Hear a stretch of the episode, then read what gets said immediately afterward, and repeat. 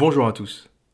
Aujourd'hui, je vais répondre à un message qui m'a été envoyé par No One, ou du moins une personne qui utilise le pseudonyme de No One. Cette personne se définit comme ayant 21 ans, timide, qui a très peu confiance en lui, qui a beaucoup de mal à s'affirmer et à s'épanouir personnellement, et aussi qui n'a jamais eu de copine. Donc il se définit comme étant puceau. Et donc il me demande ce que je pense ou comment peut-il s'améliorer sur ces trois catégories que j'ai isolées. Donc la première, le fait qu'il soit puceau, qu'il n'ait pas de copine. La deuxième, le fait qu'il soit timide et qu'il n'arrive pas à s'affirmer et à s'épanouir. Et la troisième, celle aussi où il me dit qu'il a du mal à prendre la parole en public. Pour ce qui est de la partie euh, sexuelle ou sentimentale ou amoureuse, je vais te dire ce que je dis souvent. Sex is overrated. Le sexe est surévalué. On est dans une société où on parle constamment, tout le temps, de sexe. On met ça au centre de nos vies et c'est placardé partout dans les publicités, à la télé, au cinéma. Euh, on a la pornographie accessible à deux ou trois clics. Et on, fait croire aux gens que la sexualité est la chose la plus importante sur Terre. Et paradoxalement, on n'a jamais aussi peu baisé. On est peut-être la génération qui a le moins baisé depuis que le monde est monde. La génération des années 70 ou, 60, ou la génération de nos parents, euh, c'était des lapins à côté de nous. Ils baisaient à tout va et avaient un niveau de libération sexuelle incroyable. Aujourd'hui, on est parqué dans des villes de névrosés et euh, on consomme de la sexualité partout, mais on ne la pratique pas tant que ça quand on regarde dans les détails. Et il y a beaucoup de choses qui, sont liées à ça. Il y, a, il y, a, le stress, il y a le travail, les heures de travail qui font que les gens n'ont plus autant de temps pour se voir, pour sortir. Il y a peut-être des produits chimiques, il y a peut-être la pilule aussi chez les femmes qui fait baisser leur libido. Et j'ai constaté une grande différence entre des femmes sous pilule et des femmes qui ne prenaient pas la pilule les femmes qui ne prennent pas la pilule ont un, ont un drive sexuel, ont, des envies sexuelles bien, bien plus élevées que les femmes qui prennent la pilule. Donc il y a, un tas de choses qui font que la, la libido a baissé d'une façon générale, autant chez les femmes que chez les hommes. Et paradoxalement, euh, la sexualité est partout, partout à la télé, sur Internet. Et pourquoi, pourquoi penses-tu que l'on pousse les gens autant à consommer de la, de la sexualité, pas à pratiquer, mais à consommer tout simplement parce que c'est rentable. Le porno est une industrie, c'est peut-être la première industrie sur Internet. Les boîtes de nuit, les bars pour que les gens se rencontrent, tout ça c'est de l'argent. L'industrie du date, aujourd'hui on ne baisse plus en date. Tu demandes à quelqu'un qu'est-ce qu'il fait? J'ai un date, je rencontre une gonzesse. Mais, mais les gens ne baissent plus. C'est-à-dire qu'il te faut 5, 6, 10 dates avec 10 filles différentes pour peut-être en, en, baiser une. On est, on est vraiment dans un monde de, de, de névrosés, de qui date, euh, mais qui ne baissent plus. Et donc, euh, ce que je vais te conseiller, c'est de ne pas tomber dans cette hystérie de la sexualité à tout va et à tout prix. C'est-à-dire qu'on va essayer de te faire culpabiliser de ne pas avoir de copine ou de ne pas avoir de rapport sexuel. On est dans une, euh, dans une euh, société féminisée où les femmes ne supportent pas de voir euh, un homme seul, surtout si c'est un homme qui réussit, si c'est un homme qui est physiquement attirant, parce que euh, ça fait baisser leur valeur. Des hommes qui ne s'intéressent plus aux femmes, les femmes n'ont pas de valeur intrinsèque. La valeur qu'elles ont, c'est celle que leur donnent les hommes. S'il y a des femmes qui m'écoutent, elles ne seront pas d'accord avec moi, mais euh, c'est comme ça que le monde fonctionne dans la réalité. Le jour où les hommes se désintéresseront complètement des femmes, eh bien on verra à ce moment-là des femmes revenir vers les hommes et se comporter comme elles se comportaient dans les années 60, c'est-à-dire des femmes complètement ouvertes, disposées à, à, parler, à dialoguer, à draguer, à séduire. On verra disparaître les MeToo, euh, les balances tempores. Si l'homme devient rare, les femmes reviendront, retourneront vers l'homme comme ça s'est euh, toujours fait avant les années euh, avant les années 80, on va dire. Donc ne sois pas surpris qu'on te culpabilise, qu'on te fasse culpabiliser, qu'on te mette la pression pour que tu aies euh, des rapports sexuels le plus tôt possible. Et moi je dirais ne tombe pas dans ça, fais-le lorsque tu en auras envie et lorsque tu en auras l'opportunité. Et crois-moi, tu en auras des opportunités. C'est pas c'est pas la fin du monde, ça arrivera. Si tu la rencontres pas à l'université, tu la rencontreras au travail, tu la rencontreras dans ta salle de sport, tu la rencontreras euh, sur internet, peu importe. C'est pas c'est pas vraiment le, le, problème. Ce que je veux dire surtout, c'est de ne pas focaliser sur cela, ça arrivera naturellement, et qu'il y a beaucoup, beaucoup de choses plus importantes dans ta vie. Regarde ce que sont devenus les pick-up artistes ou les rois de la séduction des années 90 ou début des années 2000 plutôt. Euh, Ross Jefferies, euh, Mystery, le, célèbre PUA du livre The Game, Aujourd'hui, c'est des vieux de la quarantaine pour Mystery et de la soixantaine pour Ross Jefferies, et ils sont aujourd'hui pathétiques. C'est des, hommes qui n'ont vraiment rien pour eux aujourd'hui, et passé la mode de la drague, ils n'existent plus, parce que c'est des hommes qui n'ont pas construit un empire financier, c'est des hommes qui n'ont pas travaillé sur eux-mêmes, c'est des hommes qui ont passé toute leur vie à courir après les femmes. Sauf que quand t'as 20 ans, quand t'as 30 ans, c'est marrant. Même les gens qui te regardent de l'extérieur, c'est un dragueur, c'est marrant. Quand t'as 40, 50, 60 ans, c'est pas marrant. Quand t'as 50 piges et que tu cours après les filles dans la rue, c'est pas marrant. Quand t'as 50 piges, c'est pas ce qu'on attend de toi. Quand t'as 50 piges, on attend de toi que tu roules en berline et que tu descendes de ta Mercedes. C'est ça qu'on attend de toi. À, à 50 ans, on attend de toi que tu deviennes euh, ce qu'on appelle une personne mûre, une personne réfléchie, qui réussit dans ses affaires, qui réussit dans ce qu'il entreprend et qui séduit d'une façon différente. C'est-à-dire que à 50 ans, si tu as bien réussi ta vie, tu pourras te taper de la top modèle russe, tu pourras te taper des femmes de haut vol que les gamins de 20 ans ou de 30 ans ne, ne, peuvent même pas, dont ils ne peuvent même pas rêver.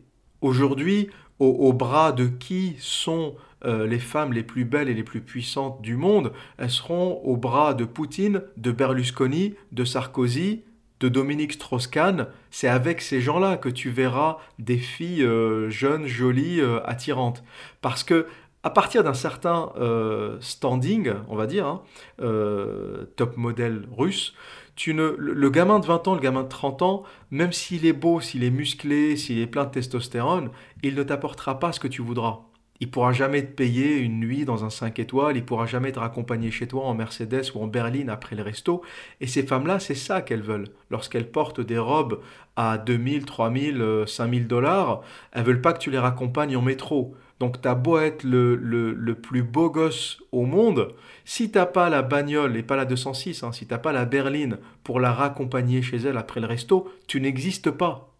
C'est pour ça que tous les gens qui misent tout sur la drague et sur la séduction à un jeune âge et qui ne travaillent pas sur leur carrière, sur leurs affaires, sur leurs évolutions, sur leur évolution, sur leur physique, qui ne travaillent pas sur devenir un meilleur homme d'une façon naturelle, c'est des gens qui passent une vingtaine, une trentaine sans problème, qui dragouillent, ils rencontrent des filles parce que c'est un, c'est un numbers game au final, c'est un, c'est un jeu de chiffres, un jeu de nombres. Si tu parles à 100 femmes, tu réussiras certainement à euh, prendre un café avec 10 et à en baiser deux ou trois. Hein, beaucoup de gens te disent oui j'ai une vie sexuelle misérable, euh, je, n'arrive pas euh, à rencontrer de femmes. Et tu lui dis mais à combien de femmes as-tu parlé aujourd'hui? Il va te répondre zéro. D'accord. À combien de femmes as-tu parlé cette semaine? Il va te répondre zéro. À combien de femmes as-tu parlé ce mois-ci? Il va te répondre ah une ou deux, c'était dans un bar. D'accord. Donc, tu n'as pas un taux de réussite de 100%. Donc, si tu ne parles qu'à une ou deux femmes, tu as 0% de chance euh, d'en rencontrer une et d'en fréquenter une. Donc, on va dire qu'un taux, un taux de réussite euh, déjà très bon de 10%, il faut que tu en parles au moins à 10, il faut que tu parles au moins à 10 femmes pour espérer euh, revoir une tu vois, c'est un, c'est un, jeu de nombres. Et tous les pick-up artists que tu vois, les dragueurs que tu vois sur Internet du type RSD, Real Social Dynamics, ou, tous les guignols qui te montrent comment ils réussissent à draguer, n'oublie pas que ces mecs-là, ils font ça à plein temps. Et quand ils te montrent une fille qu'ils arrivent à emballer euh, dans une boîte ou dans la rue, eh bien, avant d'avoir cette fille, ils en ont parlé ou ils ont approché des centaines Donc toi aussi, si tu dis bonjour euh, à, 20 filles euh, par mois, tu finiras par, euh, par avoir le numéro d'une des filles et tu finiras à en revoir une. Donc c'est pas c'est pas vraiment un problème quand tu es jeune. Quand tu as 20 30 ans c'est un truc un truc que tu fais que tu fais que tu peux faire assez facilement. Sauf que il faut pas que ça t'empêche de devenir un meilleur homme d'une certaine façon. Quelqu'un d'utile. C'est quoi un homme intéressant? C'est un homme utile tu, ne vaux rien si tu n'es pas capable de régler le problème d'une autre personne. Pourquoi un médecin a de la valeur Parce qu'il est capable de soulager? Pourquoi un avocat a de la valeur Parce qu'il est capable de répondre à, un problème juridique que tu ne pourrais pas gérer tout seul? Pourquoi un masseur, une masseuse a de la valeur? Parce qu'il te soulage. Il te soulage d'un problème musculaire, il te soulage d'un problème physique. Et donc toutes les personnes qui règlent des problèmes aux autres dans la vie ont une valeur. Et donc si tu ne règles aucun problème, hein, si tu n'es même pas le plombier qui va régler une fuite, si tu ne sais donner aucun service, aucune valeur, tu n'existes pas. Donc il faut que tu deviennes quelqu'un qui règle des, problèmes, il faut que tu acquières une compétence, un savoir utile aux autres pour que tu trouves ta place dans la société et dans le monde. Et une fois que tu auras réussi ça et que tu le feras de façon parfaite, que tu seras le meilleur dans ton domaine, et quand tu seras le meilleur dans ton domaine, tu seras celui qu'on payera le plus, là, tu auras réussi. Mais si tu réussis au niveau de la drague, au niveau des femmes, et que tu ne réussis pas dans ton domaine professionnel, quelle que soit euh, ta compétence, ton savoir, t'es passé à côté de la plaque. Parce que je peux te dire, tes skills de dragueur, à 50 ans, à 60 ans, à 70 ans, ça ne vaudra absolument rien. Les hommes qui continuent à séduire et à baiser à 50, 60, 70, encore une fois, c'est les Berlusconi, c'est les Strauss-Kahn, c'est les Poutine, c'est les Sarkozy, c'est des hommes puissants, des hommes dominants, les hommes du sommet de la pyramide qui ont d'abord réussi leur vie avant de réussir avec les femmes. Poutine, à 24 ans, 25 ans, c'était pas un coureur de jupons. Le mec avait d'autres objectifs dans la vie. Aujourd'hui, n'importe quel russe rêverait, n'importe quelle femme russe rêverait d'être à ses bras. Euh, Poutine, pour n'importe quel russe, c'est Dieu sur terre. Et c'est ça que je te conseillerais, c'est deviens un homme supérieur, deviens un homme utile. Les femmes, crois-moi, ça suivra. Ton autre sujet concernant la timidité. La timidité, c'est aussi associé à l'anxiété, la peur de parler en public ou la peur d'être jugé par l'autre. À la base, c'est un sentiment sain, c'est un sentiment normal, parce que d'où vient l'anxiété, d'où vient la peur, d'où vient la peur du regard des autres. N'oublie pas qu'on a évolué dans des groupes dans des petits villages de 150, 200 personnes. On n'est pas, on n'a pas évolué en tant qu'être humain pour vivre dans des villes de 2, 3, 10 millions d'habitants. Donc lorsque tu vivais dans ton petit village de 150 personnes, tu connaissais tout le monde. Et donc on est fait pour vivre dans des environnements où on connaît tout le monde. On sait qui est qui, on sait qui vient d'où. Et lorsque tu sors dans ton village, tu traverses une distance d'un village vers un autre village, ou de ton village vers un marché, parce que tu dois vendre des choses, tu dois vendre des marchandises, tu vas rencontrer des étrangers sur ta route. Et il y a 10 000, 20 000, 25 000 ans, lorsque tu rencontrais un étranger sur la route, tu sais pas qui il était, ce qu'il était prêt à te faire, tu sais pas si c'est quelqu'un de gentil, d'agréable, tu sais pas si c'est quelqu'un qui en veut à ta nourriture, qui en veut à ta vie, qui veut violer ta femme, qui veut tuer des gamins, t'en sais rien. Donc dès que tu sorti du groupe de 150 personnes, l'étranger, c'est potentiellement le danger. Et donc même si aujourd'hui on a évolué, quand tu es euh, dans un bar, euh, dans une soirée, tu sais très bien qu'il va rien t'arriver. Le mec en face de toi, il n'est pas là pour voler ta nourriture ou pour violer ta femme ou, pour, euh, ou pour, faire quelque chose de mal d'une façon générale. Il est là pour boire un verre. Sauf que ton cerveau reptilien, qui a évolué sur des millions d'années, euh, et qui n'a pas, pas encore capté cette, euh, ce côté, euh, cette vie sociale à l'extérieur du village qu'on a aujourd'hui, eh bien ça va générer de la peur et de l'anxiété, parce que pour lui, l'étranger, c'est toujours le mec dangereux qui veut potentiellement ou qui peut potentiellement te tuer. Et donc ça déclenche une anxiété qui est très saine à la base. C'est juste que on n'a pas évolué pour faire confiance à tout le monde. Donc l'anxiété, la timidité, on l'a tous jusqu'à une certaine mesure. Après, chez d'autres, elle est atténuée, elle est contrôlée, et chez certains, elle est maladive, c'est-à-dire que tu as une timidité qui fait que tu ne peux rien faire, tu as, peur de, de, prendre la parole en face des autres, tu as peur de parler à quelqu'un que tu ne connais pas, c'est quelque chose qui, rend ta vie impossible. Et pour t'aider, euh, ce que tu dois dire quand tu parles à quelqu'un que tu ne connais pas, dis-toi que lui a autant peur que toi. C'est ça qu'il faut se mettre dans la tête. N'oublie pas qu'on a tendance à être euh, égocentrique. On est tourné vers nous-mêmes et on a l'impression à chaque fois, chaque homme, chaque être humain pense qu'il est le centre du monde. Or, es autour d'une table, chacun se regarde et se surveille. On ne regarde pas trop les autres, on, se regarde surtout nous pour savoir si on est bien assis, si on, est, si, on est, euh, si on a la bonne attitude, si on dit les bonnes choses, parce qu'on est, on est égocentré, c'est comme ça. Et les gens se foutent un peu de toi, ils s'en foutent de ce, que, de ce que tu vas dire, de ce que tu vas faire, de ce que as. Tu penses que les autres te regardent quand tu es un grand timide, tu penses que tout le monde te regarde, que tout le monde euh, scrute le moindre de tes mouvements, que tout le monde observe ce que tu fais, mais, en réalité les gens s'en cognent complètement. Et ça c'est une chose que tu dois réaliser, les gens se foutent de ce que tu fais, de ce que tu dis, ils, en ont absolument rien à foutre. C'est ça qu'il faut que que, tu te mettes dans la tête. Même si tu, dans une rue, si, si, si tu marches à un moment et que tu cries, tu te mets à crier tout seul, les gens vont se retourner pendant 3-4 secondes, ils vont se retourner vers toi, ils vont regarder, ils vont se dire pourquoi il crie, c'est quoi, le, quoi le délire. Et tu verras que leur réaction euh, suivante, juste après, ils vont reprendre leur chemin et ils vont avancer. Ils vont partir.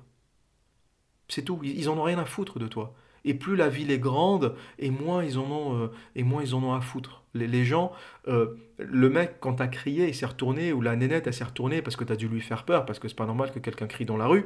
Mais une fois qu'ils t'ont vu, ils ont vu euh, que tu déconnais ou qu'il n'y avait rien de spécial, tout de suite, ils se remettent sur leur vie, hein, ils sont égocentrés, ils, ils se recentrent sur eux-mêmes, et ils regardent tout de suite qu'ils ont un rendez-vous dans 10 minutes, qu'ils doivent aller quelque part, et, et ils s'arrêtent pas vraiment. Les gens s'arrêtent pas de toute façon, même quand tu leur demandes de s'arrêter. Donc euh, quand tu leur demandes pas, tu n'attends même pas à ce qu'ils s'arrêtent. Et tu comprendras que, que, voilà, ta, timidité, elle vient du fait que tu penses que les gens te regardent, mais dis-toi dans la tête qu'on est tous égocentrés et qu'on se regarde tous nous-mêmes et que les gens s'en foutent complètement de ce que tu fais. Et ça nous mène au troisième sujet qui est celui de, prendre la parole et d'être à l'aise avec, euh, avec le discours, avec les réunions, d'être à l'aise en public. Euh, pour la parole, il n'y a qu'une seule façon d'y arriver, c'est de parler. Plus tu parles à haute voix et en public, et plus tu sauras parler. C'est évident. Si tu regardes mes podcasts, les tout premiers que j'ai faits il y a un an, écoute un peu le ton de ma voix, écoute comment je parlais, et écoute les tout derniers. Et tu, verras que à force de parler, j'ai appris à parler. À force de parler, je me suis amélioré dans ma façon de parler. Pourtant, ce n'était pas un objectif que je voulais au départ. Au départ, je parlais librement. Et j'avais pas l'objectif d'atteindre une élocution extraordinaire. Mais plus je parle, et plus j'arrive à parler aisément. Et donc, la, meilleure façon pour toi de parler, ou de pouvoir parler de façon euh, libre et être à l'aise, c'est par exemple de lire des choses à haute voix. Prends des textes que tu aimes, des discours, euh, des romans, des livres, et lis à haute voix. Entraîne-toi à articuler. Mets-toi devant un miroir quand tu lis et regarde-toi. Récite les discours dans ta tête avant de prendre la parole si tu es amené un jour à animer euh, une, réunion. Il n'y a rien de plus terrifiant qu'une réunion et j'en sais quelque chose. Et je vais donner un exemple. Quand je suis arrivé en Angleterre, en tant qu'architecte, tu es amené à avoir des réunions assez souvent et, et, une bonne partie du temps avec les clients, avec les sous-traitants, avec les ingénieurs, avec les consultants. Et tu es amené à avoir des réunions avec beaucoup de gens autour de la table. Moi, j'arrivais dans un pays, je parlais un peu anglais, mais je n'avais pas le niveau d'anglais pour animer une réunion. Et dis-toi qu'autour de la table, j'avais pas des gens qui parlent comme la reine d'Angleterre. Les mecs que j'avais, c'est des mecs euh, d'Essex, c'était des, sous-traitants, donc des, des, gens du bâtiment. Essex, c'est à l'est de Londres, c'est un accent, euh, c'est un accent ouvrier assez fort. J'avais des Irlandais, j'avais un mec de Belfast, le mec Irlande du Nord, je te dis, je te dis même pas, je te dis même pas l'accent. Il y a même des Anglais qui ne comprennent pas quand ces gens-là parlent. J'étais sorti d'une réunion et j'avais dit à un collègue, faudra que tu me briefes parce que je t'avoue que j'ai rien compris. il me dit, euh, il était anglais lui, hein. et il me dit, ne t'inquiète pas, moi non plus, j'ai rien compris. Ils avaient un accent très très fort, étaient à l'accent écossais, euh, et, donc on parlait du cockney, cockney qui est presque un, presque un, dialecte avec des mots d'anglais et des mots, des mots d'argot que même certains anglais ne comprennent pas. Donc tu arrives dans, un, dans, un, dans une réunion pareille, tu es complètement perdu. Mais j'étais obligé de le faire. C'était, mon boulot. J'avais accepté de bosser en Angleterre. J'avais accepté de, d'animer une réunion. Tu ne peux pas te défiler une fois que tu as fait ça. Donc, ce que je faisais, j'écrivais euh, ce qu'on appelle euh, en, bullet point euh, des, lignes, des, des, points, des ordres du jour avec des, des lignes précises et des paragraphes précis.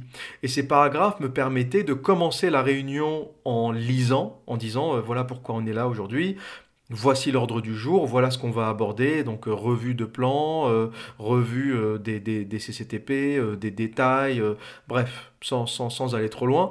Donc je, je, faisais un ordre du jour qui disait aux gens autour de la table de quoi on allait parler, ce qui leur permettait à eux de gérer leur temps et de savoir qu'ils n'étaient pas là pour rien. Et ça me permettait à moi de ne jamais perdre le fil de la réunion, c'est-à-dire que je lis mon premier point d'ordre du jour, on commence à parler, à discuter, et si la discussion dérive, parce que le, but d'une réunion, c'est qu'elle dure pas trois heures, j'essaye de les garder à une heure maximum, parce qu'après, je perds l'attention des gens. Une fois que le premier point est, est passé, et si je vois qu'on est en train de s'écarter du sujet, tout de suite, j'appelle à une conclusion sur ce premier point, et je lis le deuxième point pour qu'on y passe. Si je vois que le premier point est trop long, je dis, bon, apparemment, on n'aura jamais le temps de régler ça euh, maintenant, on sait ce qu'on a à faire, il y a des choses à redessiner, des choses à redétailler, c'est pas quelque chose qu'on va faire maintenant, donc je vous propose qu'on se revoie dans deux semaines, une fois que les dessins seront prêts, et euh, je vous propose de passer au point numéro 2, qui est, boum, et là je lis ma feuille, car le point numéro 2 est écrit. Et j'arrivais comme ça à structurer mes réunions mieux que certains Anglais, parce que eux étant euh, euh, parlant couramment anglais, ils se faisaient pas chier à préparer, donc leurs réunions partaient dans tous les sens, ils parlaient, ils faisaient des blagues. Et, mes réunions, on me disait souvent que les gens aimaient y assister parce qu'elles étaient courtes, elles étaient structurées, et j'allais euh, j'allais droit au but. Et finalement, ce qui était un problème, le fait de ne pas parler couramment, est devenu une force et un avantage parce que j'ai appris à aller directement au point essentiel. J'avais pas l'anglais suffisant pour blaguer, vanner, faire des, faire des, euh, faire des pirouettes. Donc j'étais hyper efficace. Je faisais une réunion euh, à l'allemande. Euh, c'était point, conclusion, point, conclusion, point, conclusion. Et au fur et à mesure, plus tu le fais, plus tu es à l'aise avec, plus tu apprends des mots, parce qu'à force de lire tes ordres du jour que tu as préparés, tu commences à apprendre des mots et à les dire euh, librement, même sans préparer d'ordre du jour. Tu apprends quelques subtilités pour devenir agréable, par exemple une réunion qui se calme où euh, les gens n'ont plus grand-chose à dire, ou bien il y a quelqu'un qui est sorti pour prendre son téléphone, pour prendre un appel, et les gens attendent qu'il revienne et tu as, un moment de calme. À ce moment-là, tu as tes petites astuces, tu appelles ta secrétaire, tu proposes tea, coffee, anyone? Tu proposes du thé, du café, et ta secrétaire ramène le café, ça sent bon, ça détend tout le monde. Euh, en général, les secrétaires sont assez jolies. Quand tu as plein de mecs du BTP autour, euh, ça, les, ça, les, détend un peu, et, et tu, finis, tu finis par par détendre, détendre l'atmosphère. Et, voilà, et plus tu le fais, il n'y a pas de secret dans la vie. Plus tu le fais, plus tu seras bon à ça. Un politicien qui sait parler, c'est un politicien qui a parlé pendant 30 ans. Donc ses discours, il les récite la nuit, dans son lit, quand il dort, quand il se brosse les dents, quand il se rase. Il m'arrive, moi, de, quand je me rase, de réciter un truc dans ma tête que je vais dire euh, dans une réunion que j'aurai dans deux heures, euh, parce que parce que c'est un sujet qui me tracasse, et donc je le, je le répète dans ma tête. Et plus tu fais ça, plus tu auras une élocution qui va se, qui va se libérer et, et, et, ça sera plus un problème pour toi. Je l'ai déjà conseillé. Si vraiment tu n'arrives pas à le faire tout seul et à te discipliner tout seul, euh, prends des cours de théâtre, prends des cours d'art lyrique. Et il n'y a, rien de mieux pour apprendre à développer sa répartie, à développer euh, son humour. Donc voilà ce que, ce que, ce que je te conseillerais. Il n'y a pas de secret dans la vie. Hein. Travail, euh, persistance, discipline. Ne, te casse pas la tête, pour résumer le point 1, ne te casse pas la tête avec les femmes, ça viendra, et si tu réussis bien ta vie, tu en auras tellement que tu sauras pas quoi en faire. Donc concentre-toi sur tes études, ta formation, euh, fixe-toi des objectifs, tu as 21 ans, fixe-toi l'objectif d'acheter ta maison avant 30 ans, fixe-toi l'objectif de créer ta boîte avant 30 ans. Je ne connais pas ta situation exacte, mais fixe-toi des objectifs pour devenir quelqu'un pas pour dragouiller, pas pour... Tu peux le faire à côté, ça. T'as 21 ans, t'es es, jeune, t'as la vie devant toi. L'un n'empêche pas l'autre. Mais ne laisse pas l'un devenir la priorité. Ne laisse pas la drague devenir ta priorité. C'est pas ta priorité, c'est une perte de temps. Deviens quelqu'un. Si tu veux dragouille à côté, sors de temps en temps, fais-toi du bien, mais c'est pas ta priorité. Et pour ce qui est de la timidité, eh bien, plus tu pratiqueras, c'est pareil, hein, timidité, élocution, euh, prise de parole, plus tu pratiqueras, plus tu te mettras en situation de danger, plus tu te mettras en situation d'inconfort, il faut que tu sors de ta zone de confort, et plus tu la pousses, et plus ta zone de confort s'étend. Et à un moment, tu verras qu'à force de le faire, tu parleras devant 1000 personnes euh, sans, aucun problème. Tout est une question d'entraînement. Tu entraîneras ton cerveau à parler et tu verras, tu feras des discours dans ta tête la nuit, le matin, à midi, en te rasant. Tu, tu, ça, parler deviendra presque un plaisir pour toi. Tu aimeras t'entendre parler, tu vas, tu vas kiffer t'entendre parler et tu te mettras même à faire des podcasts euh, comme moi, si ça se trouve. Donc voilà, entraîne-toi et, euh, et tu verras que ça se passera très bien. Voilà pour aujourd'hui. Et que dire d'autre? Eh bien, prenez soin de vous et à très bientôt.